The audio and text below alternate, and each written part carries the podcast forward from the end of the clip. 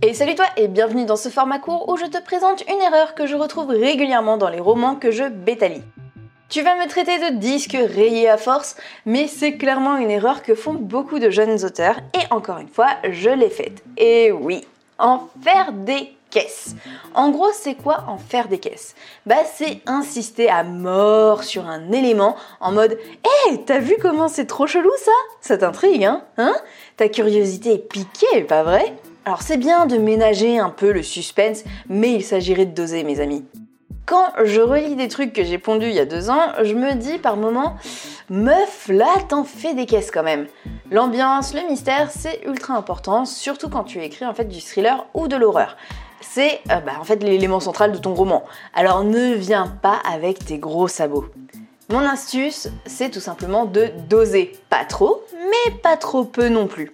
Si tu glisses un indice, fais-le rapidement et furtivement comme un ninja. Le but, c'est en fait qu'au moment de la révélation, le lecteur se dise Attends, mais c'est pour ça que l'auteur en parlait, page 20 Et non, ouais, bah j'avais deviné euh, déjà page 20.